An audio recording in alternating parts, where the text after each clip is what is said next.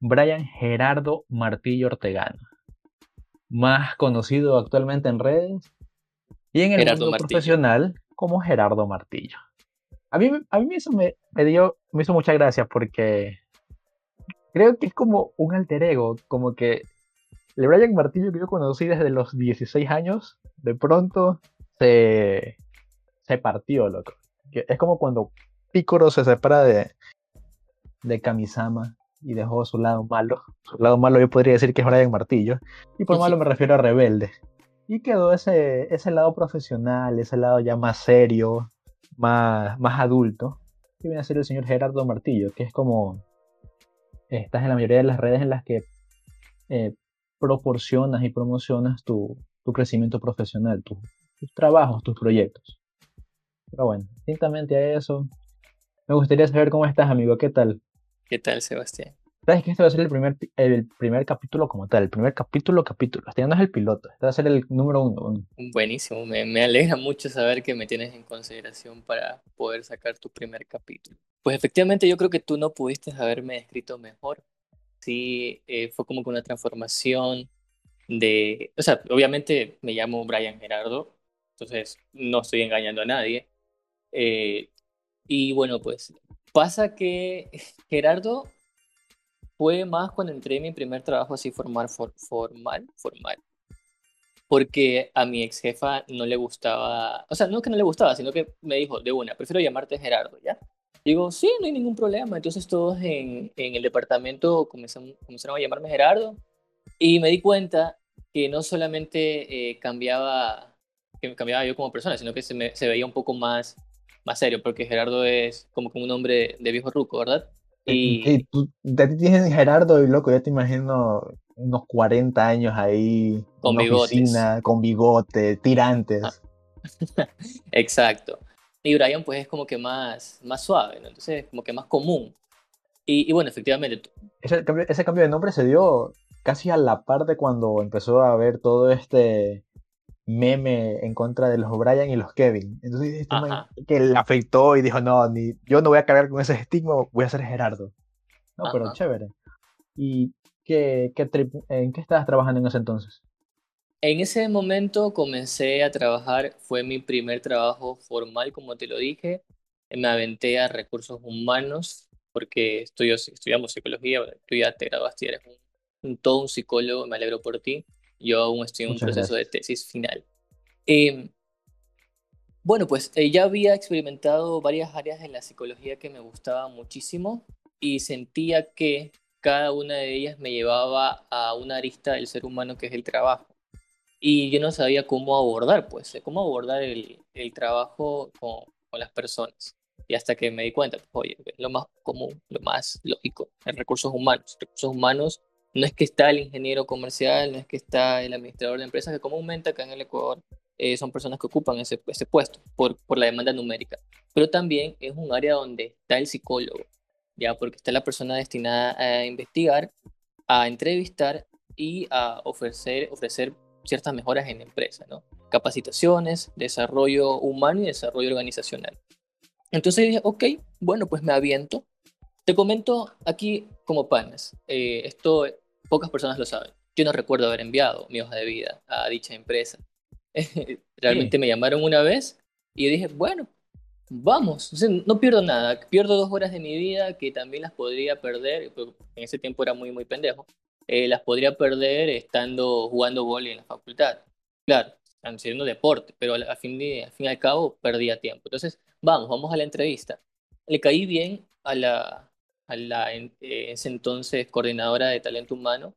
Y pues no, pues pasé, pasé mis pruebas, me tomaron pruebas cognitivas, me tomaron pruebas eh, técnicas y pues podría decir que hace tres años atrás había trabajado con un tío en el ámbito contable y sabía manejar eh, Excel. Entonces creo que eso fue mi puerta. aquí un consejo. en la vida hay que saber Excel, inglés y quererse uno mismo como consejo y se los dejo a todos. Eh, entonces pasé las pruebas eh, y como a la semana, dos semanas, estuve, justamente eh, inicié un día después de mi cumpleaños. Entonces fue buenísimo, fue como, wow, qué buen, qué buen momento, qué buena racha estoy teniendo ahorita. Entonces le di, le di, eran seis horas, eran unas pasantías, eh, estuve ahí, no culminé. Ahí nace mi segundo proyecto personal, porque siempre he estado a la par de creaciones, eh, tanto, o sea, un involucramiento profesional, pero sin dejar a la par mi, mi vida personal, las cosas que yo realmente quiero hacer. Todavía estaba en una incubadora, era mi segundo podcast, que más adelante te conversaré cómo fue que inicié con este mundo del podcasting, que se llamaba Un día como hoy.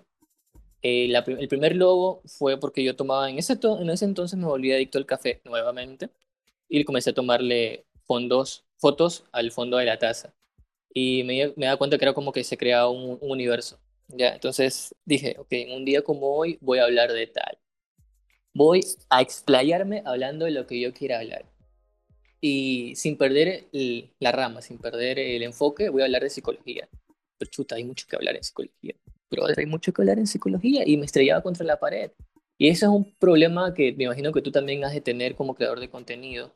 Es que se, se, ya se, se desgasta mucho una persona tratando de crear un contenido que, suene bien, que sea bien. Entonces, bueno, pues eh, me tomó dos meses más en lanzar un primer eh, episodio. ¿Qué pasa? Que ahí eh, termina mi proceso de pasantías con la empresa, con mi primera empresa, y me llaman de otra, así, a rajatabla, así como que de un viernes te queremos y entras un lunes. Y yo, wow, o sea, el mundo es así, es violento. Y recursos humanos también es así. Y yo dije, ok, en este segundo puesto me van a pagar un poco más, tengo la oportunidad de crearme porque es una, de quedarme porque es una vacante, acá no tengo la oportunidad de quedarme. Entonces, bueno, no perdía nada, lo, me fui, era en otra ciudad, la ciudad de Durán, eh, que está aledaña a, nuestra, a nuestra ciudad, Guayaquil, eh, pero tenía más o menos una duración de, de hora y media de viaje en el expreso. Yo, bueno, sacrificios que tienen que hacerse. A la final era por un poquito más de dinero y tal vez por aprender algo nuevo. Efectivamente, eh, fue lo segundo. Lo segundo fue que terminé aprendiendo algo que ya sabía, pero lo había conocido por debajo, que es el tema de la nómina. Y por eso, y vuelvo y repito, Excel es lo máximo. Entonces, eh, se me dieron muchas oportunidades en esta nueva empresa.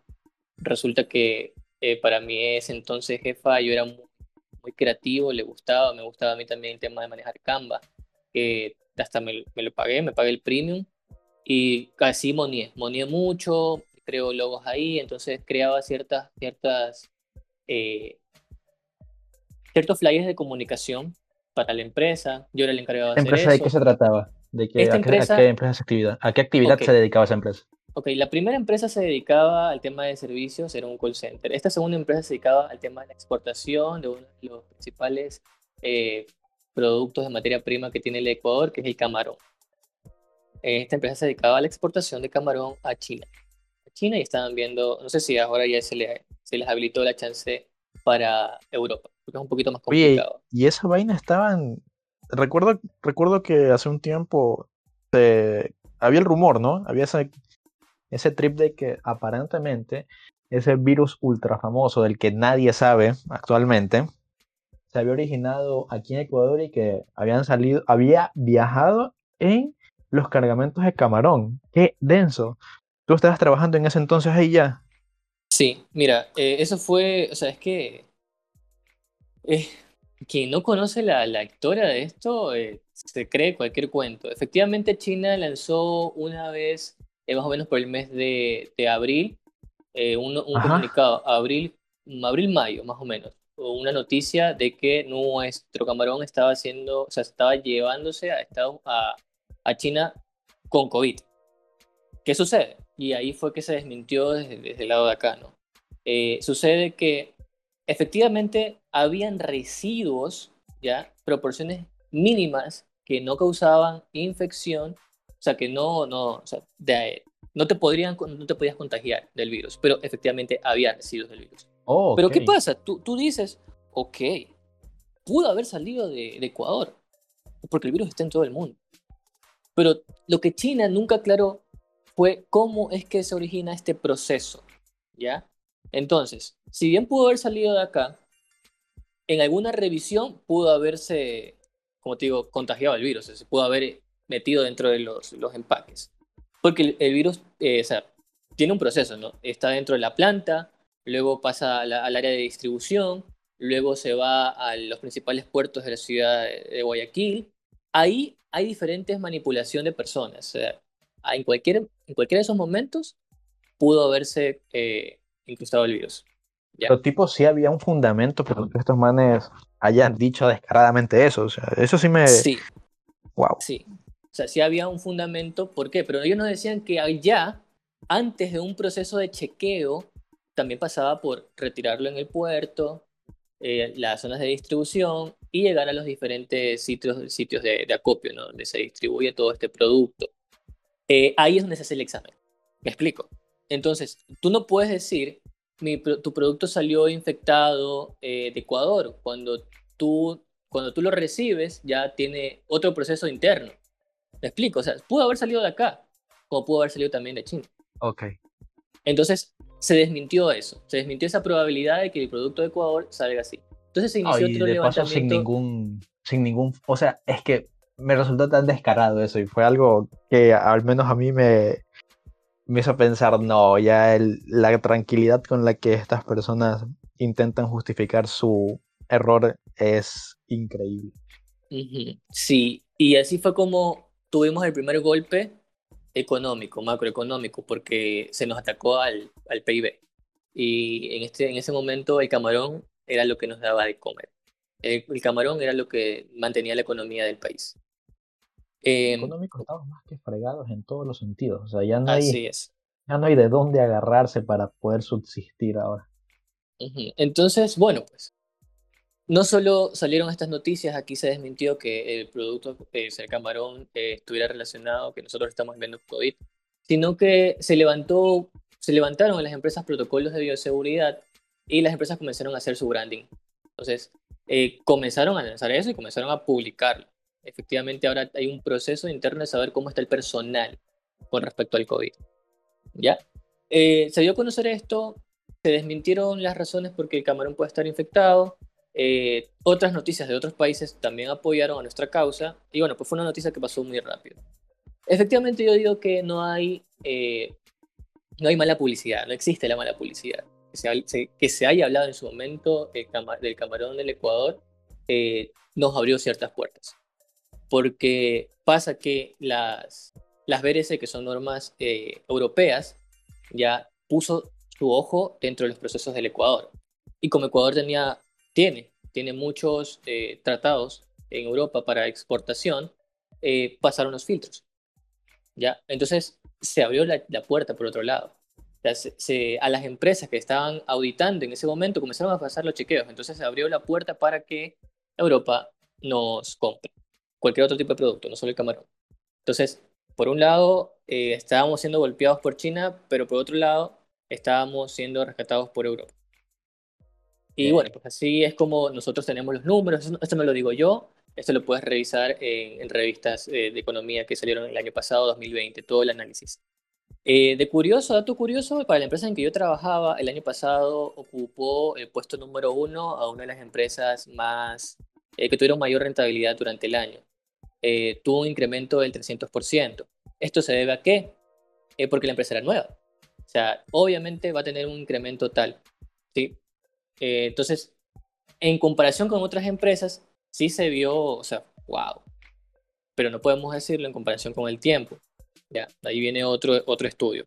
Pero le fue muy bien y estuvo, estuvo en el top 1. ¿Ya? Eh, eso por, por un lado. Luego yo salí de esa empresa y me dediqué otra vez a lo que era el renacimiento del, del, podcast, ¿no? Eh, tengo entendido que, la carrera de psicología, que es donde ya estás a punto de graduarte, fue tu tercera carrera que cursaste. Antes de eso, estuviste en otras dos. Tengo entendido que una de ellas era, era por el área de informática, el área de sistemas. Pero, eh, como hemos conversado antes, siempre habías dicho que tenías esta atracción hacia la psicología. Siempre habías tenido esta, esta pasión por querer conocer un poco más sobre este medio. no sé, me gustaría saber cómo fue tu, tu paso ¿no? a través de, de estas otras carreras, porque eh, muchas veces ¿no? hay personas que, habemos personas, me incluyo, que nos da miedo dejar eh, ese cupo, dejar este, este trayecto que ya empezamos ¿no? en, en X o Y carrera o en X o Y proyecto y decir, no, ¿sabes qué? Yo me tengo que dedicar por aquello que me apasiona, por aquello que es cierta forma algo que me va a llenar más que lo que estoy haciendo actualmente. Digo, yo considero que eso es algo realmente admirable, porque no muchas personas eh, están en posibilidades de llegar a dar ese salto de fe. Sí, efectivamente yo pasé por dos carreras previas. A ver, te lo resumo. Mira, eh, yo salí del colegio y tú y yo nos conocemos desde que tenemos 15 años. Yo salí del colegio, me gradué como bachiller general y me puse a estudiar inglés. Ya, primera, podría ser carrera, no, no es una... fue un instituto. Eh, estudié para sacar un certificado de inglés. Listo. Eso sí, lo tengo. Eh, de ahí viene el tema de entrar en el área de la tecnología. ¿Por qué? Porque mis tíos me vinieron y me dijeron, ese es el futuro, efectivamente es el futuro. Eh, efectivamente no puedo decir que los desarrolladores de páginas web, los desarrolladores de apps no ganan bien, ganan muy bien ya quisiera yo tener un sueldo de estos aquí en Ecuador. Claro, incluso estas personas que se dedican al desarrollo de aplicaciones, al desarrollo de software, pueden vender sus servicios, que de hecho lo hacen, fuera del Ecuador, lo venden de forma internacional. Así es. Puta, qué mejor que tener un sueldo más competitivo que los que se llegan a pagar en, en este contexto. Así es. Entonces yo me dije, ok, vamos a estudiar ingeniería en sistemas, ya, porque me vinieron a lavar el cerebro. Listo, chévere tienen, razón, no era tan malo para las computadoras. Amo las computadoras, soy amigable con las computadoras. Hasta cierto punto. Cuando ya vi programación, cuando vi programación me estrellé. Eh, aquí hay un dato curioso y que mi mamá se enteró hace poco y que casi nadie lo sabe. Es que mi, o sea, cuando yo salí del colegio hice una prueba del CNCIT y yo estuve en la SPOL. La SPOL es una de las, las mejores escuelas que hay, escuela politécnica, escuela superior politécnica que hay en el Ecuador. En ese entonces recién se estaba haciendo eh, del Estado. Entonces la posibilidad de que entrara estaba abierta. Pero, brother, yo no soy bueno para madrugar. Yo no soy bueno para madrugar. Estudiaba en la tarde en el colegio y ahora tenía que salir a las 6 de la mañana, coger un carro e ir a esta escuela que era muy, es muy estricta y que me claven 100 ejercicios de factorización de un día para otro. 100 ejercicios de nomenclatura de un día para otro y así. Y yo, no, no, no, no, no, no, no me metí mucho. ¿Sabes qué? Creo que a las dos semanas dejé de madrugar y, y bueno, pues eh, me dediqué, me di mi tiempo el free, que no fue tan free porque a la par estaba estudiando inglés. Y luego eh, le dije mamá, ¿sabes qué? Quiero estudiar. Ya, ok. Me fui a estudiar sistemas a la, a la Universidad Estatal. Ahora, dije, honestamente, no es por menospreciar, pero yo estaba como que un paso más avanzado de, de todos estos chicos. Yo estaba intentando estudiar Java, ya, pero yo estaba todavía en C++. Entonces, primero que la programación nunca fue muy fuerte, pero por lo menos le estaba dando, y llegar a un lugar donde dije, mm, no me siento a gusto, eh, me terminé votando previo a hacer el, el, examen, el PIS, que se llamaba en ese entonces, para probar todo toda tu nivelación. Yo tenía ahí una tía, mi, tía me dijo que me podía pasar, no había ningún problema. Yo le dije, no, ¿sabes qué? Es que no me gusta el ambiente. Entonces yo me quedé un buen rato, otra vez como unos 3, 4 meses sin estudiar, pero estudiaba inglés. Y mi mamá me hace la propuesta, ok, ¿qué quieres estudiar y dónde quieres estudiar? Y yo, bueno, quiero estudiar eso, pero, pero no sé dónde. Y ahí fue donde me, mandaron a vivir con mi tío, que vivía en ese tiempo en el sur, en el barrio Centenario. Y me metieron en la universidad que, que queda justamente ahí cerca, que es la Universidad Salesiana. Y ahí comencé a estudiar Ingeniería en Sistemas con mención en Telemática wow, todo maravilla. O sea, infraestructura, toda la universidad es una belleza. Estaba, ahora yo me sentía que estaba tres pasos atrás eh, del target que se manejaba. Un estudiante 10 sobre 10 en todas mis materias, para que me, me esmeré, y me encontré con la, con la arma de mi zapato. Programación, porque la gente que está ahí se supone que ya debe de saber a lo que va, y yo no sabía ni un carajo a lo que iba, no sabía programar en Java. Eh, por más que estudié, por más que intenté, siempre había un problema, eh, alguna coma, un punto, un corchete, una palabra en inglés, un guion, un subguión, que me cagaba, brother, y no me compilaba el programa. Eso me causó mucha frustración, me sentí mediocre, me sentí para nada. Y conocí también una profesora que me daba desarrollo humano. La universidad era, es una universidad salesiana, entonces por, ende una universidad con formación eh, cristiana. Entonces, la profesora de que me daba antropología humana, creo que en ese entonces era la materia, me llamó mucha atención porque me habló de psicología y yo ya estaba metido, estaba metidote con el tema de Platón, que estaba metidote con el tema del estoicismo y la forma que ella hablaba, porque era psicóloga clínica, me encantó, entonces me enganchó.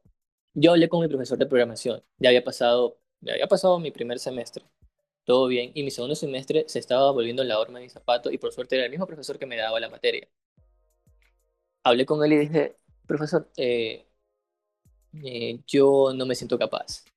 Y qué buen tipo, qué buen tipo porque me dijo qué es lo que, o sea, me dio una orientación, qué es lo que estaba buscando, porque yo estudiaba esto.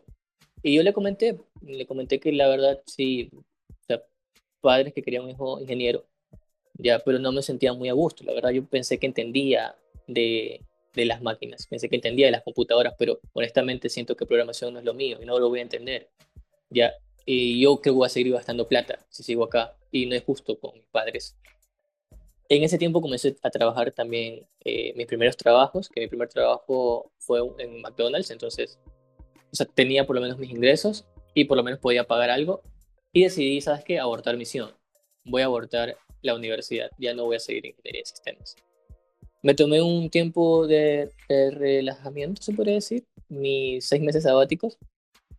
Eventualmente renuncié al, a McDonald's porque me encontré con una persona que me dijo lo mismo, que tengo que ir a hacer lo que uno quiere hacer en esta vida. Él hoy día es uno de los top 100 mejores DJ del mundo. Eh, tenemos el orgullo de tenerlo aquí en el Ecuador, se llama Rey de la Llegues. Un poco de espacio, spam publicitario. Yo lo conocí, este, trabajamos juntos y él me dijo un día, ¿sabes qué? Esto no es lo que yo quiero. Y verlo, lo que hizo, que un día se decidió y el siguiente ya no volvió más, eso me impulsó a hacer lo mismo. Obviamente no de la misma forma. Yo sí presenté mi carta de renuncia y dije, ¿sabes qué? No. Eh, me quedé un par de semanas sin pensando, meditando y comencé a trabajar con mi tío eh, en la industria contable. Eh, entonces, como a los tres meses, mi tío me, pregunta que o sea, tengo que estudiar algo y querían que estudie contabilidad para variar lo conversé otra vez con mis padres y mis padres me dijeron, estudia lo que realmente tú quieras estudiar. Y ahí, ok, bueno, qué bueno que tenga la apertura ahorita. Entonces voy a estudiar psicología. Ahí como que hubo el recel, pero ya, pues era mi decisión. Era la tercera era, la vencida. Eh, entonces, ahí yo le caché el toque a lo que es las pruebas de CNCIP en ese entonces. Yo tenía que postular eh, las veces que fueran necesarios, en los horarios que sean necesarios en la universidad que yo quisiera estudiar para que me dieran un cupo. Y así fue como se nos dio la oportunidad y bueno, tú ya conoces la historia, estuvimos en el pre juntos y cuando nos preguntaron, porque la típica que te preguntan, no sé si tú recuerdes, eh, por qué escogieron psicología. Claro, no sé que si te, te, recuerdes de mi, de mi respuesta, pero mi respuesta siempre ha sido de que en contraposición al, a los otros argumentos de los compañeros, que los respeto y son totalmente válidos, yo no quiero estudiar psicología o no quería estudiar psicología en ese tiempo para ayudar a las personas. No, mi último fin era ejercer como psicólogo. Yo quería estudiar psicología para saber cómo funciono yo, para saber qué es lo que me, lleva a hacer ciertas cosas, ¿ya? Para entenderme un poco. Y luego iba a estudiar leyes, ¿ya? Y creo que con, con las skills eh, de un psicólogo y estudiar leyes iba a ser revolucionario pero pasó que me enamoré de la carrera muchísimo, que pienso en cuestiones, pienso en proyectos donde no solamente yo salga beneficiado económicamente, sino que pueda retribuirle a la gente un poco de mi saber. Entonces, estoy en el punto de mi carrera en que amo la psicología y amo lo que puedo hacer con ella. Sí, entonces creo muchos proyectos que todavía los tengo en papel, pero poco a poco los voy haciendo, como es el tema del podcast, que no es solamente un hobby, sino que tiene un sentido, tiene un oriente y tiene el fin de psicoeducar a las personas.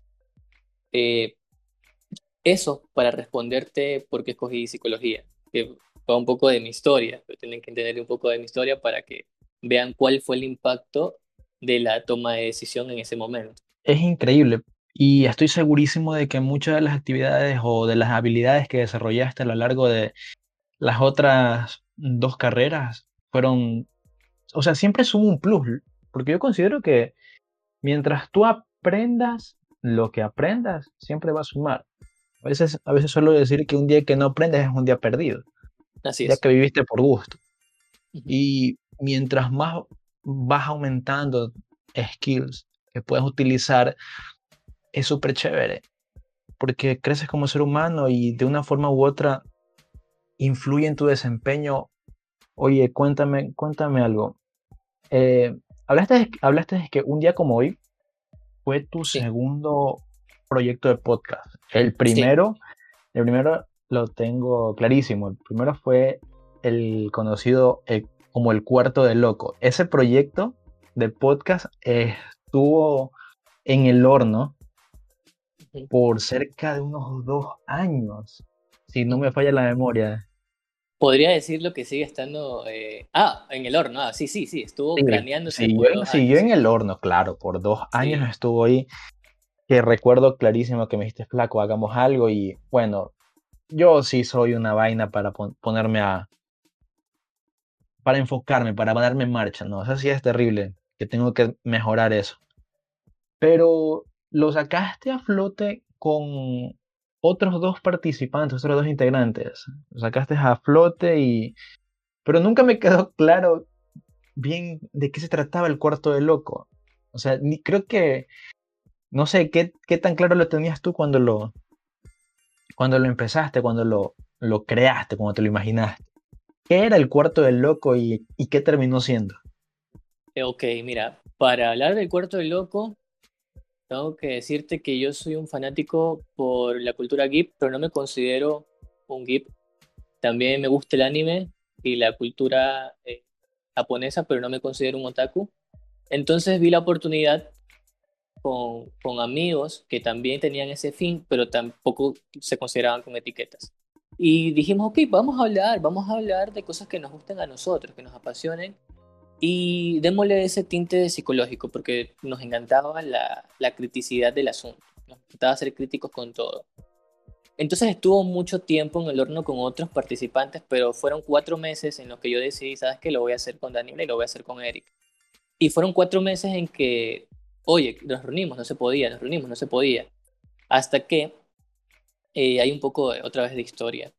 El primer capítulo fue un detonante porque lo hicimos para darle las gracias a una persona que ya no está aquí con nosotros, que se llama... Bien, después de esta pausa técnica, continuemos. Me estabas hablando sobre el cuarto del loco, que fue un proyecto que estaba en, en el horno durante mucho tiempo, pero en cuatro meses te decidiste a hacerlo, porque este man de, de, Darwin, que era una persona que te veía trabajar en él, te veía trabajar en él y te, te daba ese, como ese impulso para hacerlo. Entonces en esos cuatro meses ya decidiste lanzar, el, lanzar tu primer podcast, El Cuarto de Loco. Sin embargo, pocos días antes de que se, que se estrenara, que se reunieran a grabar, eh, Darwin fallece. Entonces, el primer episodio, el piloto del Cuarto de Loco, se trata de un episodio en honor a, Exacto. Darwin. De ahí este, grabamos, el primer día tuvimos como casi 80 reproducciones y yo dije, wow. Lo grabaste con Daniela y con Eric. Lo grabé con Daniela y con Eric y fue, o sea, lo sentimos, wow, oye, no, no sentíamos que iba a tener tanta acogida. Entonces, bueno, pues perfecto. No sé si a ti te pase, pero algo que yo, yo noto muy evidente y que es algo que, o sea, no sé cómo, cómo llevarlo a ese, a ese punto de que las personas dentro de una grabación, o sea, sea de video, sea únicamente de audio, se muestren naturales, que se olviden de ese eh, se olviden en ese rato de que están siendo grabados, porque siento que en ese rato cuando tú dices, ¿sabes que te estamos grabando? La gente busca a toda costa guardar las formas. o, sea, sí, o sea, se pone en su se ponen su, su skin de, ok, voy a ser o el entrevistado y el man el entrevistador, pero se pierde ese, se pierde esa espontaneidad, que a veces es lo que uno lo, lo lleva a sacar el podcast, o en este caso, yo tuve experiencia anteriormente sacando un stream en Twitch, en donde me ponía a jugar con, con mis amiguitos, cuando jugaba, cuando jugaba en ese entonces eh, League of Legends, aún sigo jugando, pero ya no lo transmito.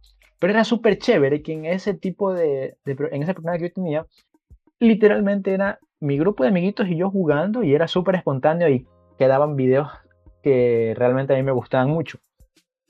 A diferencia de cuando grabas otro tipo de contenido, o como este podcast, o algún otro proyecto que tú hayas podido ver, donde las personas se vuelven más acartonadas, tipo, tipo, no sé, eh, pongámonos otra vez a guardar todas las formas y se expresa espontaneidad. Al menos yo cuando escuché los primeros capítulos del Cuarto de Loco, vi que, o sea, era exactamente eso que, a mí me gustaría plasmar y ver plasmado en la gran mayoría de los podcasts, que es esa espontaneidad, esa completa naturalidad. Tipo, estamos conversando y no, aquí nadie nos está grabando, así, tranquilos, hablen nomás. Eso me gustó muchísimo de ese programa. Yo te cuento que, que yo era el único que tenía un escrito. Ah, sí.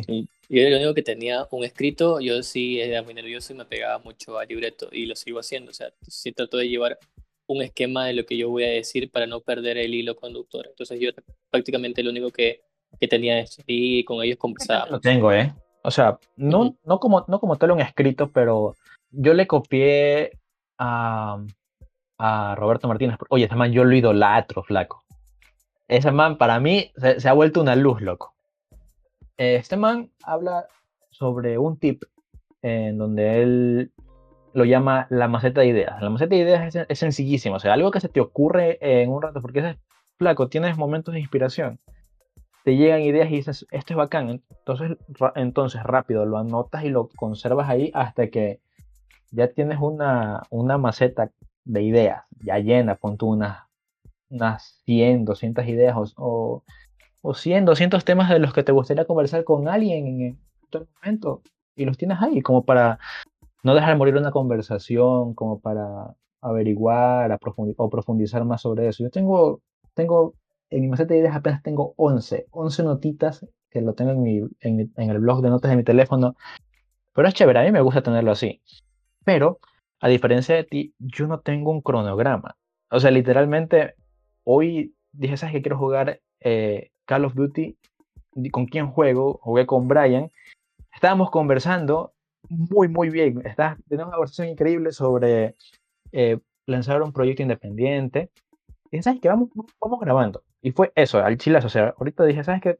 Grabemos, te, te mando todo para, para, hacerlo. Y lo hicimos, hicimos, nos sentamos ahorita a grabar. Pero no cuento con esa meticulosidad de guardar o conservar un cronograma, tener un, un respaldo, un orden. Creo que eso también es un problema. O sea, llega a ser un problema el no, tener, no ser organizado. Sí, bueno, como tú conociste, tú conociste a, Brian, entonces tú, conociste el desmadre y lo desorganizado que era. Eh, sin embargo, también tengo como que mis rasgos obsesivo compulsivo y a mí me encanta tener todo milimétricamente calculado. Eh, efectivamente, ahorita no tenía nada que hacer. De hecho, a las 5, o sea, casi como que en una hora, eh, me toca grabar otro episodio, que va a ser como resolver crisis de ansiedad. Unos pequeños tips dentro de, mi, de un día como hoy, dentro del podcast. Eh, pero todavía tenemos tiempo, entonces eh, yo ya sé que dentro de poco lo tengo que hacer. Y así va con todas mis cosas. Pongo cronogramas y pongo alarmas porque creo que así me ayuda a mantener un orden y que no se me olviden las cosas. eso, siempre hago algo así, siempre pongo alarmas, 5 o 20 minutos de anticipación que me avisen para no perderme nada. Y creo que me ha ayudado mucho eso de ahí. ¿Y en qué momento ya, o sea, a mí, qué, qué tip me darías a mí en ese, en ese momento para yo poder dejar de lado toda esta desorganización y hacer algo, ¿no? Para tenerlo un poquito más, más cuadrado, tener un, un orden. Yo siento que también tener una vida desordenada te quita más tiempo del que, crees. Realmente hay muchas actividades que podemos llegar a hacer en el día que te desgastan un montón, pero no te llevan a nada. Así es. Eh, ¿Qué tip te daría? Mira, utilicemos la pirámide de Maslow, ¿verdad? Entonces, no olvidémonos de nuestras necesidades básicas, para empezar. Y sonará muy estúpido eh, que tú pongas una alarma para tomar agua, pero cachas que hay aplicaciones que se han hecho millonarias solamente por alertarte para que tomes agua. Existe. Entonces, ponte una alarma, tienes, tienes el, calendario. Pon eh, tomar agua, ponte tres horas en el día y repítela todos los días. Entonces tú ya estás condicionado que tienes que tomar agua. Te cuidas tu salud. Cómete una fruta, una fruta diaria. Entonces pon como, como una fruta. Proponte grabar el podcast. Ok. El podcast me voy a dedicar a grabar los fines de semana. Eh, pero antes tengo que tener una conversación con alguien para saber qué es lo que, con, quién, a quién entrevisto, ¿verdad? Entonces pongo la alarma para que sea grabado el fin de semana, pero pongo dos alertas dos días antes para poder agilitarme en ese proceso. Ahora, no te digo que le tienes que dedicar un día entero a esto. No, no, no, porque por ahí no va la cosa. Eh, dedícale una hora, dedícale una hora bien hecha y vas a ver que incluso te, vas a, te va a tomar menos de una hora, porque estás enfocado en esa tarea. ¿Ya? Eh, los que me conocen saben que eh, soy una persona que le gusta el multitasking, pero con todo lo que te digo también va como que, oye, en serio, me estás diciendo que te dedicas a hacer una cosa a la vez y cómo es eso que puedes hacer varias cosas a la vez. Y eso yo también me podría pensar, ¿no? Ah, te dedicas al multitasking, pero ¿en qué momento te dedicas, o sea, en qué momento te enfocas a hacer un todo? Yo creo que en el multitasking parte de eso, ¿no? Puedes hacer varias cosas a la vez, pero divides tu atención. ¿Cómo lo, cómo lo gestionas? Es cuestión de, de, de, entrenarte, por así decirlo. Por ejemplo, yo ahorita estoy conversando contigo y estoy viendo Afrojack. Afrojack es un anime muy bueno, ya no te lo paso. Tiene cuatro, cinco capítulos y está buenísimo, pero ya. Entonces, puedo conversar contigo y estoy leyendo los subtítulos y estoy viendo un anime. O sea, tengo una atención dividida, pero tampoco es que estoy hablándote piedras o no le estoy prestando mucha atención. O sea, presto la atención dividida a lo que yo quiero. ¿Ya? Y te estoy prestando atención y estamos haciendo este podcast. ¿Ya? Entonces es cuestión de entrenarte. Poco a poco lo vas a ir haciendo. Eh, porque si tú le prestas atención una hora, tu abrosal de la atención se va a perder en algo. ¿Ya? Entonces te vas a estresar por algo que querías que saliera espontáneo. Y ahí ya perdió todo el sentido. A mí me, o sea, es que yo, yo desearía con todo mi, mi corazón que salga algo realmente espontáneo. O sea, te, vas, te va a salir, te va a salir siempre y cuando, o sea, es cuestión de hacerlo, de hacerlo y de repetirlo todos los días. Yo tengo un mantra, tengo un mantra y lo tengo en el perfil de WhatsApp. Cada día pienso con hacerlo mejor mañana. Ya, esto que ah, estamos haciendo hoy día, esto que estamos haciendo hoy día y salió bien, eh, mañana lo voy a hacer, pero me critico. Ah, ¿sabes qué?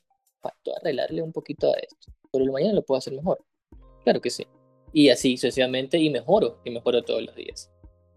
Cada día pienso en hacerlo mejor mañana. Yo por otra parte eh, aprendí a no enfocarme de todo, del todo en hacerlo mejor porque me me empecé, o sea, hubo un, momento antes, o sea, este podcast también, no podría, decir que, no podría decirte que estuvo en el horno, o sea, este podcast, proyecto de podcast, ya estuvo como que, o sea, lo quería hacer, lo tenía visualizado, pero mi, o sea, la forma en la que, que yo lo concebí era, no, flaco, tiene que ser perfecto, tiene que tener esta calidad de audio, tiene que tener Em, este espacio tiene que, o sea, yo me, yo me ponía a que, o sea, yo le apostaba a que el podcast tuviera una perfección, o sea, el man, tenía que ser perfecto en todo sentido, en calidad de audio, calidad de entrevista, calidad de diálogos, calidad de invitados, calidad de preguntas, ¿sabes? Y al final de cuentas, al apostarle a que el 100% de perfección iba a hacer un buen trabajo, un buen podcast, no, no, lo terminaba por lanzar. No, no, terminaba por lanzar este proyecto y así me ha pasado con un montón de, con un montón de ideas, con un montón de cosas, con un montón de proyectos. Hasta que dije, a ver, no. Tengo, tengo, que, tengo que hacerlo. Tengo que primero lanzarme. Obviamente, no tomas la decisión a la ligera, sino que lo tienes un plan, tienes un bosquejo, no tienes algo en mente, plásmalo, hazlo y sobre lo que ya hiciste lo vas mejorando. va, eh, que es justamente lo que me habías comentado mientras estábamos jugando, ¿no? Tienes tu, haces tu primer proyecto, lanzas tu primer proyecto, recibes un feedback de, del entorno y sobre ese feedback que te da el entorno vas generando mejora continua. Y tal vez no diste, tal vez de un proyecto lo lanzaste a un 80% y el siguiente episodio podría decirse esto, a comparación del piloto ya sale con, no sé, un 90%, así hasta poder alcanzar el 100%, alcanzar esa calidad del 100% que estaba buscando en un principio, que en realidad por querer buscarla, no, me no, terminaba por, no terminaba por hacer nada, loco. Sí, ese es un problema que, como te dije al inicio, es algo que tenemos los creadores de contenido. Y es una angustia, ¿sí? porque quieres que salga muy bien. A mí también me pasó eso con el cuarto de loco. Me pasó y dije, no, tiene que ser perfecto. Hasta que me di cuenta que no tiene que ser perfecto, solo tiene que gustarle a los que tienen que gustarle y si los, a los que les gustan me van a dar un feedback, lo voy mejorando. Claro, porque eh, el ser humano es así, brother. Eh, Súper, eh, no, hay, no hay algo que le calce. Siempre va a tener críticas buenas y críticas malas. Y también es como perfecto en base a qué. Exacto. Entonces, si te das cuenta y escuchas los primeros capítulos de un día como hoy, yo lo grababa desde mi teléfono en plena pandemia. Eh, por suerte no se escuchaba mucho ruido porque lo grababa en la noche, pero tenía algo, o sea, yo leía. Sí, tenía, lo que yo leía, lo que yo investigaba, yo lo leía. Y tal vez no se escuche tan bien para algunas personas y a otras personas les, les encantó. ¿Sí? Y así he ido eh, mejorando con, con los podcasts nuevamente. O sea, trato de darle un toque más, más serio, un toque mío, por supuesto, un toque mío, que vendría a ser el tema de mi criticidad, de darle eh, esa opinión, que es lo que la gente consume, la opinión tuya, porque quieren escuchar qué tú opinas. Porque más allá de que yo te vaya a, a mostrar qué es lo que está haciendo el beat en estos momentos y cuáles son las consecuencias, ¿tú qué opinas al respecto de esto? Entonces, eso. Dar tu opinión sobre algo es súper complicado en cualquier sentido, loco. Pero es tu opinión, o sea, eh, tu opinión que nadie te la invalide, porque es tu punto de vista, es tu forma de pensar. Ese es el problema que nosotros pensamos eh, y tenemos ese miedo de que nuestra, nuestra opinión no sea la correcta, políticamente correcto. Eh, y eso es lo que nos detiene muchas veces a nosotros. Pero, hey, es mi opinión. Con toda esta cultura de la cancelación es complicada la opinión y bueno, o sea, uno tiene que, no sé, estar abierto a escuchar a los demás, ¿no?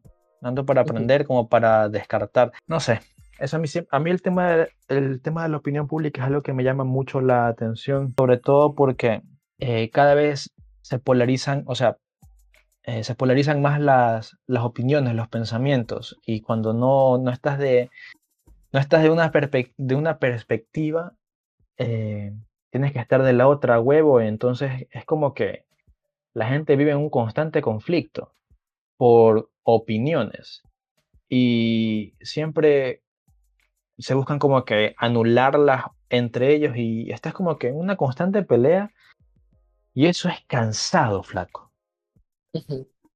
Escuchar la palabra pero, escuchar la palabra no es así en una conversación. Entras en una disputa, ya no haces dialógica, ya lo que te haces es una discusión. Y eso es lo que cansa y desgasta. Por eso es agradable conversar con personas que a pesar que no tengan tu misma forma de pensar, porque nadie la tiene, están prestas a escuchar y ser escuchados sin reprimir tus opiniones. exactamente, pero es que eso es lo que ya, no, ya casi no hay. Esa el respeto. Exacto, ese respeto por la opinión, ese, esa apertura a escuchar, sino que ya de plano te invalidan a lo que, estés, lo que sea que estés opinando porque está en contra del argumento que estás lanzando.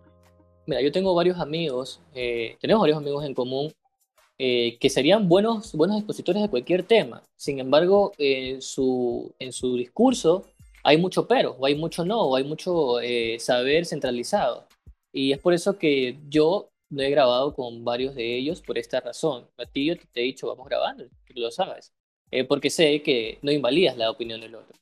Eh, tengo otros amigos, sí, tengo otros amigos que me dicen, oye, grabemos algo. Y yo, sí, sí, me termino sacando la vuelta, porque yo sé que en su discurso va a llegar un momento en que va a invalidar mi opinión o no vamos a cachar. Y eso lo va a sentir el escucha. Entonces es un riesgo para mí sacarlo en un programa. Entonces eh, prefiero no hacerme el loco eh, dialogar, seguir conversando con esa persona hasta cuando estemos, tengamos un tema en común que podamos decirlo sin invalidar la opinión del otro. Y ahí grabamos. Exactamente, esa es la palabra, es la palabra clave, la invalidación del argumento. Yo creo que si, o sea, tenemos una conversación tú y yo, y tú dices algo en lo que yo no estoy de acuerdo, también hay que tener cierto tacto en decir, ¿sabes qué? Eh, Brian, estás eh, equivocado o tal, vez poder, o tal vez pudieras verlo de otra forma, o sea, tener la, tener la asertividad correspondiente para dar tu punto de vista sin tachar mm, o invalidar por completo la perspectiva tuya. Eso creo que es importantísimo y es lo que no se está haciendo actualmente, sino que de plano ya te dicen, no, sabes que estás loco, estás mal, estás equivocado y chao. Cuando existen formas de, de estar en desacuerdo con la opinión de tu interlocutor. Estar en desacuerdo sin tener que eh, lastimarlo prácticamente.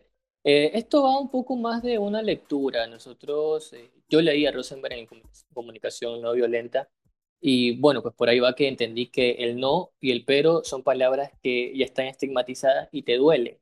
Ya cuando alguien no dice pero, no. O sea, ya vas con, con esa forma de pensar de que ya tu opinión quedó invalidada. Trato de decir lo menos posible un pero y un no. Y cuando quiero dar mi opinión acerca de, de la contraparte, de la, de la opinión de la otra persona, siempre digo, sabes, también es así, o yo creo que es así. Entonces en ningún momento estoy tachando su opinión, la respeto. No invalidas, no invalidas sino que adicionas. Exacto, eh, se trata de sumar. Y ahí la otra persona también puede que esté en acuerdo o en desacuerdo con mi opinión, pero eh, traté de, de, hacer lo más asertivo posible. Y que en su mayoría de veces funciona muy bien. Y la, la utilización del lenguaje positivo es una maravilla, loco. No sabes la cantidad de acciones que puedes evitar y situaciones que puedes favorecer simplemente sabiendo utilizar las palabras correctas en el momento correcto, en el contexto correcto. pero eso es algo que se va puliendo, ¿no? Es una habilidad que, de persuasión que es muy, muy, muy útil, muy útil y que se ha perdido gracias a esta... O sea, es que yo digo que gran parte de esa, de esa, de esa responsabilidad la tienen las redes sociales y su bendito algoritmo que básicamente te mete en una cámara de coloco. Porque toda esta nota es conectar con un montón de gente que piensa igual que tú.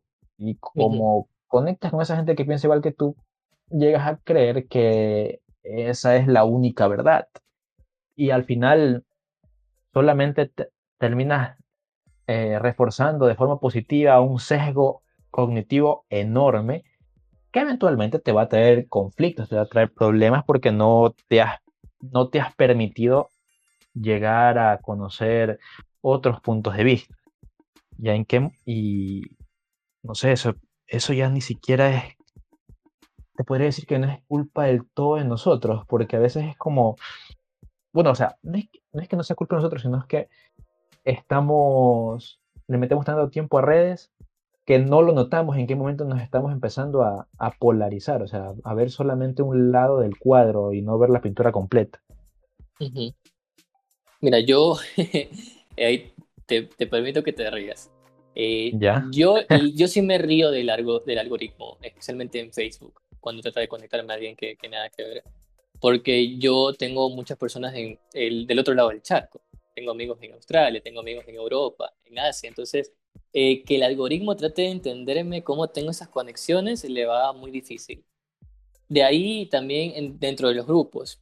Eh, yo también tengo psicología, mis grupos de psicología, pero también me meto en grupos de esoterismo. Entonces, son dos cosas que no se llevan, ¿ya? Son dos cosas que están del otro lado de la, de la moneda. Eh, así mismo con las corrientes. Entonces trato de tener todo esto aquí. A veces el algoritmo no sabe qué recomendar ya, yo me río de eso porque él no me va a entender a mí, porque no vas a entender a una persona. Una persona es un sujeto complejo que es, la suma de todas sus partes. Y para mí, yo vivo en el mundo. Yo ahorita estoy aprendiendo, tratando de aprender italiano, tratando de, porque digo, no tengo muchas personas con quien conversar, o yo soy muy tímido para expresarme, pero trato de.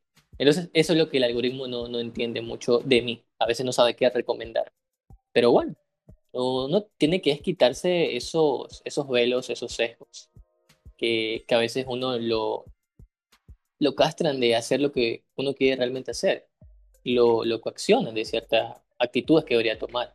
Por ejemplo, eh, opiniones así, por meterme en una, en una, en una cosa complicada, eh, el machismo, y uno lo entiende como que viene netamente del hombre, ¿ya?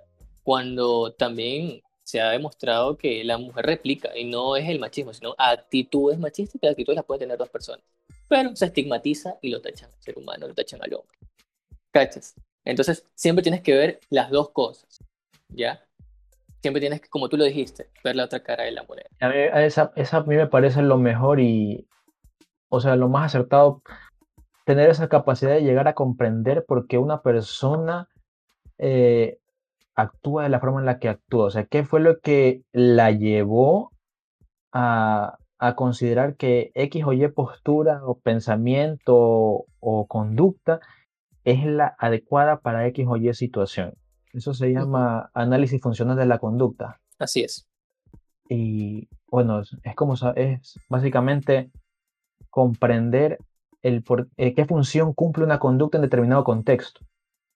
Y parte de ello es tomarse el tiempo de escuchar a una persona, de escuchar a una persona sin eh, juzgarla, sin, eh, sin ningún tipo de prejuicio, sin ningún tipo de estereotipo, sino simplemente escucharla y decirle, oh, y darle la apertura para que esta persona te explique sus motivaciones para sus accionares. Sí, sí, y efectivamente el tema de las redes sociales, el tema de las redes sociales y el tema de las aplicaciones, tú lo dijiste, o sea, las personas estamos muy ensimismadas y al final, al final del, día, quien termina utilizándote es la aplicación y tú no a, la aplicación. Te recomiendan cosas y terminas comprándolas.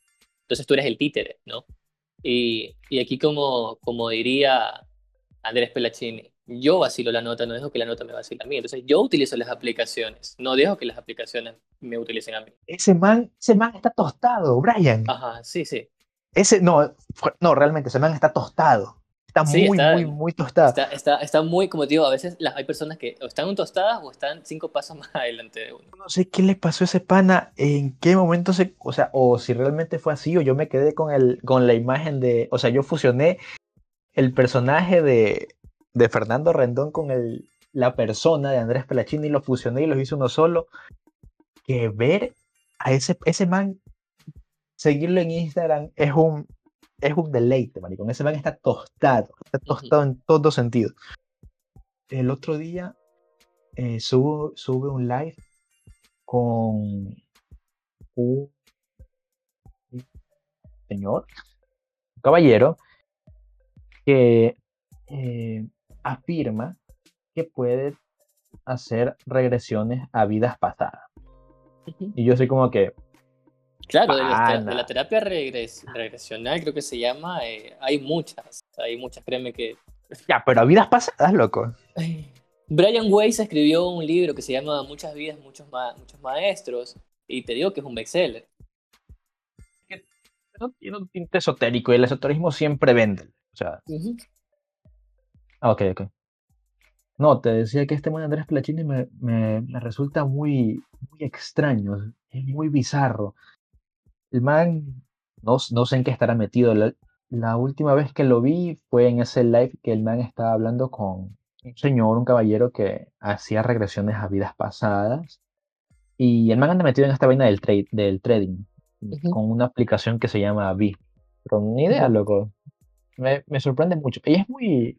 Ese man, ese man sí es realmente tajante, tajante, pero tiene, tiene sus momentos de lucidez. Pero bueno, ¿Por qué, por qué empezamos a hablar de Andrés Plech? Porque yo te hice una cita. Ah, ¿de qué? la cita, la cita de que yo no, yo vacilo la nota, yo no dejo que la nota Ah, ok, sí, sí, sí, sí, sí, no, ese me ha tostado, loco. Yo me, yo me refiero ahorita a las aplicaciones.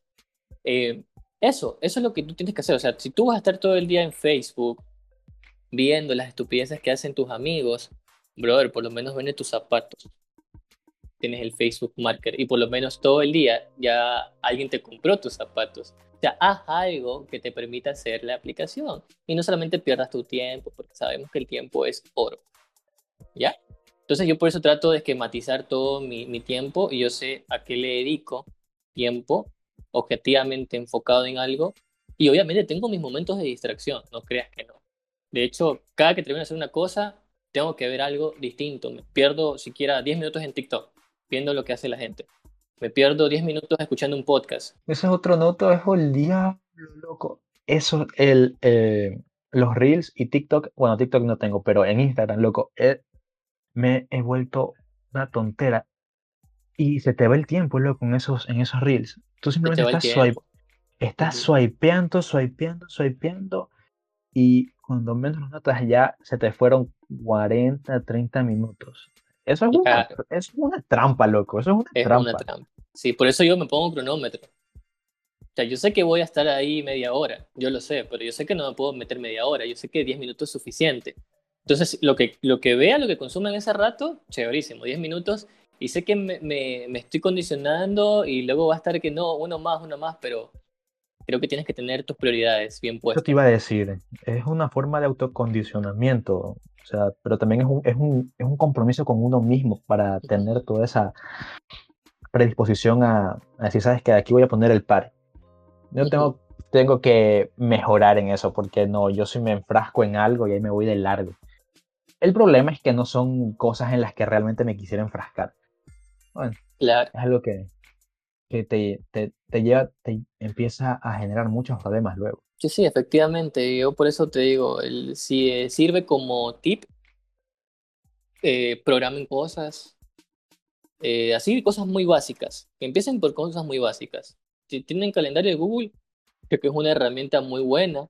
Eh, empiecen por, por ponerse algo. Eh, vida saludable, como les digo. Si, si quieren hacer algo desde su inicio, es empiecen con vida saludable. Imagínense la pirámide de Maslow, tachen todo lo que está cubierto bajo necesidades básicas y luego vayan escalando un escalón, un escalón más.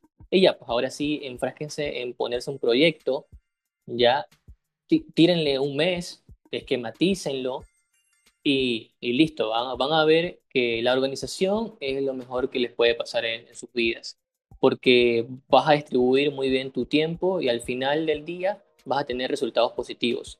Y a veces que ni te esperabas. Otro, otro mantra que yo tengo es, chao expectativas, solo hazlo. O sea, no, no te creas que, por ejemplo, mi tesis, mi tesis yo sé que va a ser, va a ser un buen trabajo porque tengo una buena compañera y todo, pero yo no quiero decir mi tesis va a ser el 10 porque si me espero que mi tesis sea un 10 o sea un artículo científico y a la final no termina haciéndolo, eh, la alegría que yo tenía de terminar mi tesis eh, no, no, no, o sea, va a estar vacía, porque no, no cumplí con eso que me propuse, simplemente eh, hazlo, ya simplemente dedícale buen tiempo y buena concentración a hacerlo, no te hagas muchas expectativas.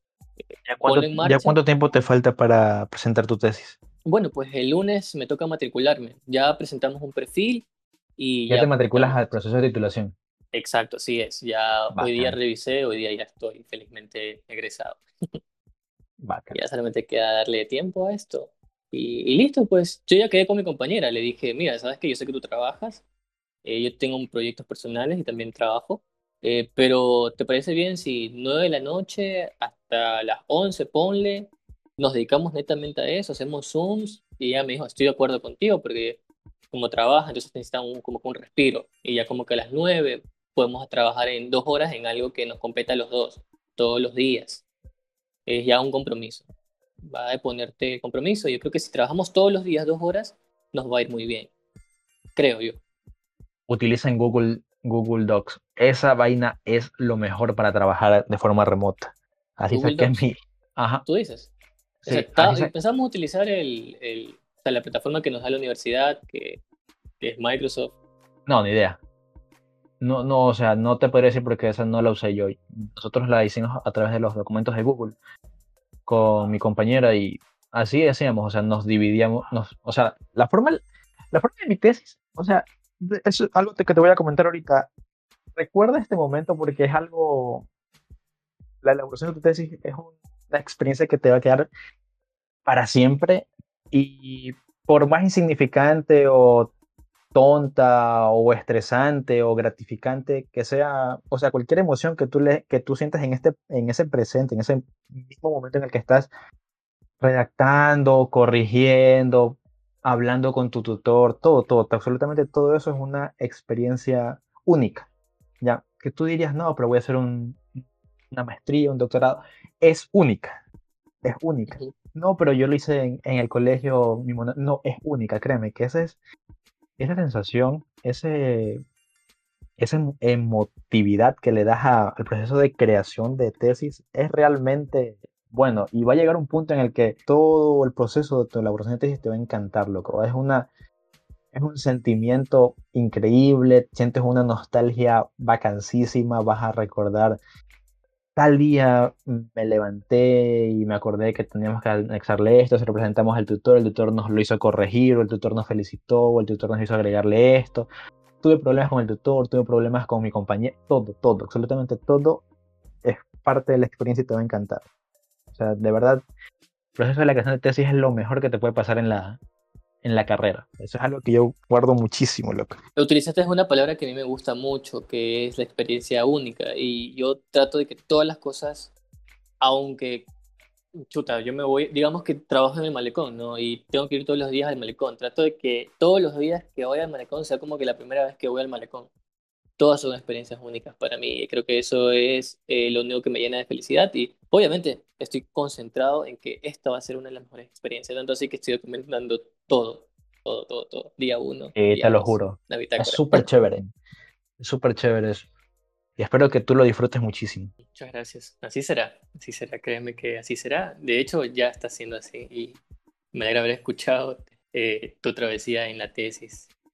Trataré de, tomar todos tus consejos para que sea una buena tesis. No. Siempre te tenía como que ese, ese sueño de, de poder exponer mi tema de tesis frente al tribunal y, y eso. Bueno, pues, lastimosamente las circunstancias que han venido suscitando desde hace un año nos impiden, pero a la final puedes hacer otra tesis y puedes presentarla como, como ponencia, qué sé yo. O como cosas se pueden hacer en esta vida. Proyecto independiente. Piensen en eso, chicos. Claro, vienen muchos más, muchos proyectos más por delante. Eh, lo que te dije fueron dos, fueron mis dos podcasts. Eh, adicional a eso. A ver, ah, tienes, uno, tienes el podcast de Un Día Como Hoy y tienes el que es en. Es, ¿Cómo se llama esa aplicación que utilizas? Eh, tengo tres, tengo tres en, en, en Anchor mismo. El primero lo saqué, fue El Cuarto del Loco, que bueno, pues fue increíble. Al, al día de hoy tiene como ya dos años, tiene, creo que vi que tenía, va a llegar a los 7000K, o a los 7K. Clubhouse. Ah, en Clubhouse es otros tipos de proyectos, porque ese es otro Eso, eso es lo que, es la que me quería decir, no me acordaba el nombre, Clubhouse. El último podcast sale de ahí, de una sala de Clubhouse que se llama ¿Cómo funciona eso? Eh, Clubhouse es una aplicación de conversación así como Discord. Entonces, somos dos personas conversando, podemos interactuar con público, sí es verdad, pero somos dos personas conversando con otras personas sobre eh, la ansiedad en estos momentos, porque el programa se va a llamar Quitando Estigmas. Vamos a darle un abreboca a la ansiedad, que creo que es el, eh, el tema central en estos momentos. Luego pasaremos a la depresión y luego al estrés. Y ya tenemos un programa esquematizado sobre esto de acá, personas que vamos a invitar también de ahí sale un podcast que es, el review de las conversaciones, más los tips que nosotros vamos a dar como psicólogos y mi colega que es coach y psicóloga también. Eh, y ahí ya tenemos siquiera un cronograma hasta septiembre, octubre, de puros temas. Y bueno. ¿Sabes que me gustaría hablar con un coach?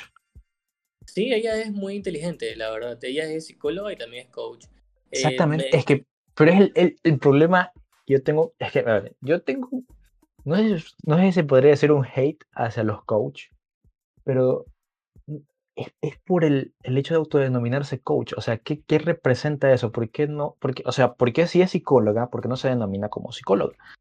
O simplemente por su nombre. ¿Por qué un coach se autodenomina coach? ¿Y qué función cumplen ellos? O sea, te lo juro que eso a mí me, me vuela la cabeza porque siento que, que eh, puta, es que no puedo ni definir mi problema. El problema que tengo es que lo que yo he evidenciado de los coaches es que dan, dan respuestas simples a problemas complejos. Lo que eventualmente genera en la persona que recibe esos consejos simples para sus problemas complejos, al momento en que estos pueden, o bien, o sea, es como, hay una probabilidad de que o te funcionen o no te funcionen. En el momento en el que no te funcionan, esta persona genera cierta culpa, porque los coaches que yo he visto también, creo que parte de mi error es ese, que he metido a todos los coaches en una misma bolsa, es que estos manes vienen con un positivismo tan fuerte, tan, no positivismo, con un optimismo tan fuerte, tan tóxico. Si algo va mal en tu vida es porque tú lo has visto así, porque tú has permitido que tu ambiente influya. Y tipo, sí, seguro, porque a veces hay elementos ambientales que están fuera de nuestro control y que evidentemente nos van a afectar de una forma negativa.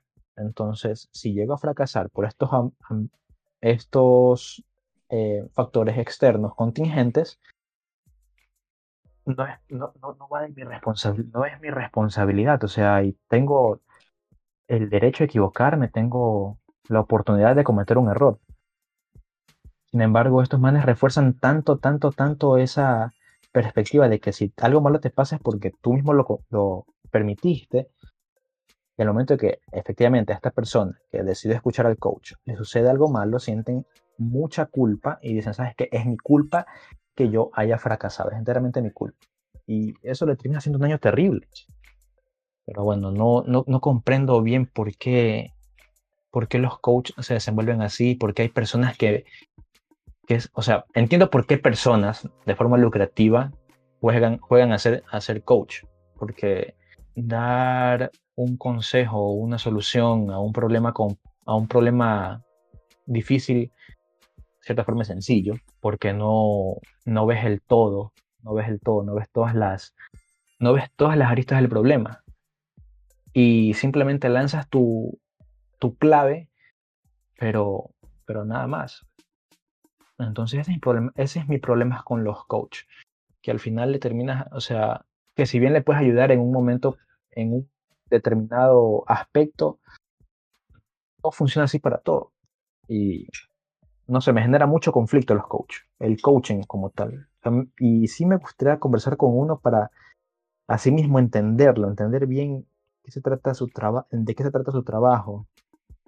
Y nada, ¿por qué? O sea, ¿por qué una persona que se dedica a la psicología, una persona que es un psicólogo, no se denomina psicólogo, sino coach. O sea, es, el, es, el, es la palabra, loco, es la palabra, es la palabra lo que me maltripea.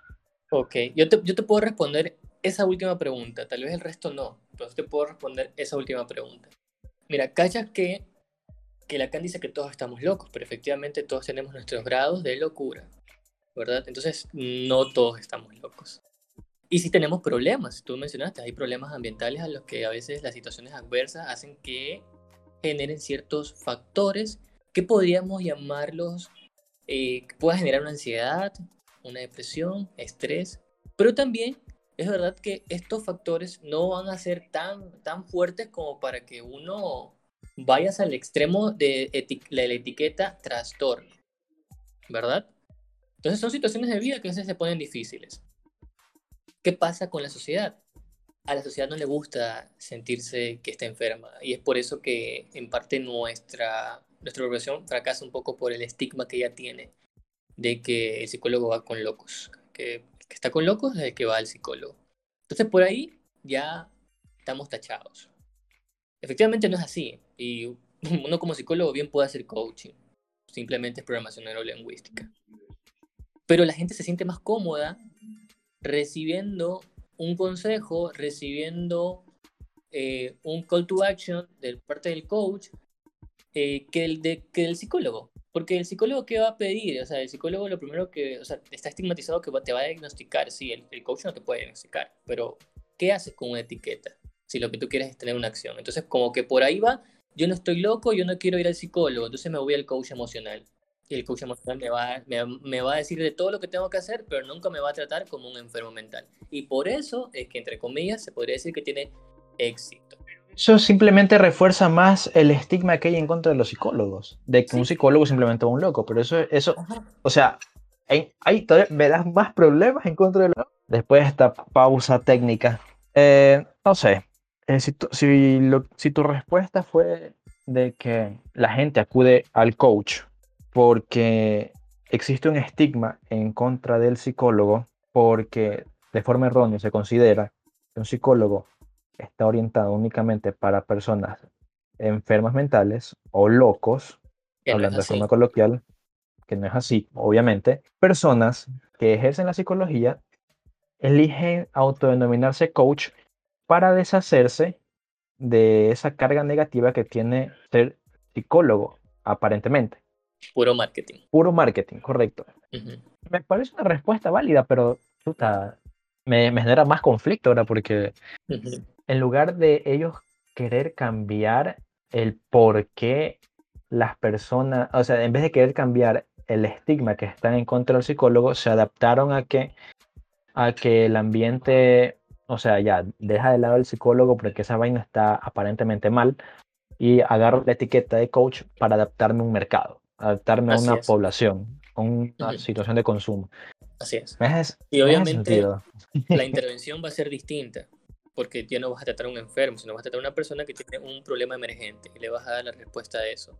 Si ya ves que la situación eh, sugiere, obviamente, que, oye, esta persona sí tiene una ansiedad, una ansiedad social, ¿ya? En buena hora que eres psicólogo y le puedes dar una solución también a eso. Claro, me hace sentido. Sin embargo, eh, hay un montón de problemas detrás de eso, ¿no?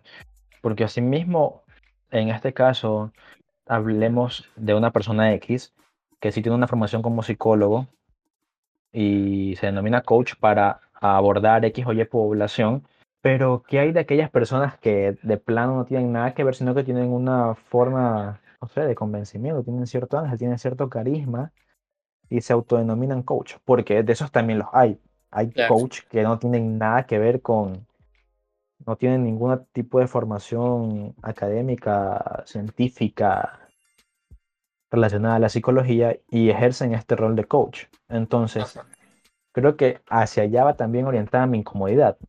Son personas que van a terminar malogrando a otros individuos que si bien pueden tener un problema emergente, no van a recibir la, la ayuda o el tratamiento, mejor dicho, correspondiente, sino que van a, van a hacer cualquier cosa con ellos, quién sabe qué. Sí, imagínate que este, el coaching no es solamente donde están los psicólogos, ahí nosotros somos una, creo que llegamos dos pasos atrás, porque ya se habla de coaching, de empoderamiento financiero. ¿Y quién te lo va a dar? Un economista que estudió coaching. Pero como economista no te aceptan tus servicios porque te, le sales muy caro. Pero el economista eh, se pone este velo de coaching y ahora cobra, no sé, tal vez más barato o hace una sesión grupal donde va a enseñarle a todas las personas. Y listo. O sea, no es, lastimosamente no solamente nosotros estamos involucrados en esta ola, nueva ola, sino que las personas tal vez no requieren un servicio especializado, sino un servicio tal vez emergente. Un, un, efecto placebo de sus problemas. Pero estás de acuerdo conmigo que eventualmente esto va a, eso va a generar más conflictos de los que ya hay. Científicos hay conflictos científicos y que no es que ya, eh, ya está generando conflictos científicos. Eh, algo que me dijo Wilson en, en, el piloto que grabé fue que si tú no, no brindas tus servicios en tu rama, va a llegar cualquier otra persona con un chance de, de astucia y también cierto conocimiento y se te va a llevar el campo. Y bueno, entonces eso también no se puede censurar a este tipo de personas del todo, porque igual si tal vez las personas están yéndose más a un coach es porque tal vez aquellas personas que se denominan psicólogos no están haciendo su trabajo correctamente. Así es. Esa es una, esa es una forma de verlo. También la otra está en que tal vez la persona se siente más cómoda eh, con alguien que le va a ofrecer una solución efectiva a sus problemas emergentes y que no, le va, no lo va a etiquetar, no lo va a diagnosticar. Porque ese es otro error que cometemos. ¿eh? A veces son problemas casuales que la persona no sabe salir de esos problemas casuales de la vida cotidiana. Y efectivamente esto a la larga va a traer de cajón una psicopatología. Se puede ir formando una psicopatología. Pero no va a ser así. O sea, un duelo puede llegar a, tener de, puede causar depresión, efectivamente es un estado, estás deprimido, pero existe la terapia, ¿no? Entonces, eh, la gente no le gusta ser tratada con una etiqueta. Ya vemos eso, o sea, para, para muestra un botón, todo lo que han vivido las personas con, con discapacidad intelectual. ¿ya? El autista tiene un estigma social, no le gusta ser llamado autista. ¿ya? Porque tras eso están los estereotipos culturales, no les gustan que los llamen adictos. Efectivamente, tú vas a salir con una etiqueta con un carnet, ¿ya? Pero al final no se sienten cómodos con ese, esa, etiqueta o ese carnet, ¿verdad? Y así mismo pasa con personas con trastorno bipolar, con personas con adicciones. Entonces no le gusta que se llama adicto. Eres persona, primero eres persona y luego viene una etiqueta que te ubica en una categoría. Y no por esa categoría te voy a tratar diferente, porque si no, retrocedemos 200 años atrás, donde no se hablaba de inclusión. ¿Ya? Sí, comprendo, comprendo tu punto. Y bueno, ese, es un, en parte un error de praxis de ciertos psicólogos. O podría decirse, no sé, una, no sé, una forma de distorsionar la práctica en el sentido de que no necesariamente porque vayas al psicólogo es porque estás enfermo, eso, eso hay que aclararlo siempre. Un psicólogo a veces te sirve como una orientación, una guía, una persona con la que tú vas a hablar de una, de una forma libre, objetiva, sin ningún tipo de prejuicios. Y muchas veces las personas que van allá simplemente van por orientación, no por algún tipo de problema mental. Y el error que se ha cometido, eh, tal vez por desinformación del público en general, tal vez por mala práctica de los psicólogos o tal vez por desconocimiento de los psicólogos, porque también se vale equivocarse. O sea, una vez uno comete errores y encasilla o diagnostica, categoriza, etiqueta a personas que simplemente tienen un problema eh, eventual que necesitan cierta orientación y simplemente se queda hasta allí. Que, lo, que puedes marcar con esas personas tu objetivo terapéutico y una vez lo alcanzas, eh, terminas tu vínculo profesional con esa persona y ya. Oye, me gustó mucho conversar contigo hoy. Sí, a mí también. A mí también. Siento que aprendí bastante. Todos los días aprendo algo nuevo. Nada. Este es el primer episodio eh, formal del podcast Difusión. Hemos conocido un poco más a fondo el trabajo de, de Brian o Gerardo Martillo para las personas que lo conocen así. Para mí va a ser Brian porque lo conozco desde hace mucho tiempo. Y nada, amigo, espero poder volver a tener este espacio contigo pronto y seguir aprendiendo porque tenemos muchas cosas que conversar, muchas cosas de las que aprender. No sé si tengas algo que decirles. Sí, definitivamente. Las gracias por tomarme en consideración. Eh, esto es un abrebocas, realmente. Siempre te he dicho para grabar juntos y yo creo que si armamos algo también podemos eh, colaborar y hacer algo súper chévere en conjunto. Entonces, sí, probablemente nos escuchen tal vez en, un futuro eh, conversando de temas. Y pues nada, gracias por tenerme en consideración. Vamos a hacerlo, amigo. Dale. Muchísimas gracias a todos por escuchar. Esto ha sido Difusión. Nos vemos en la próxima. Bye.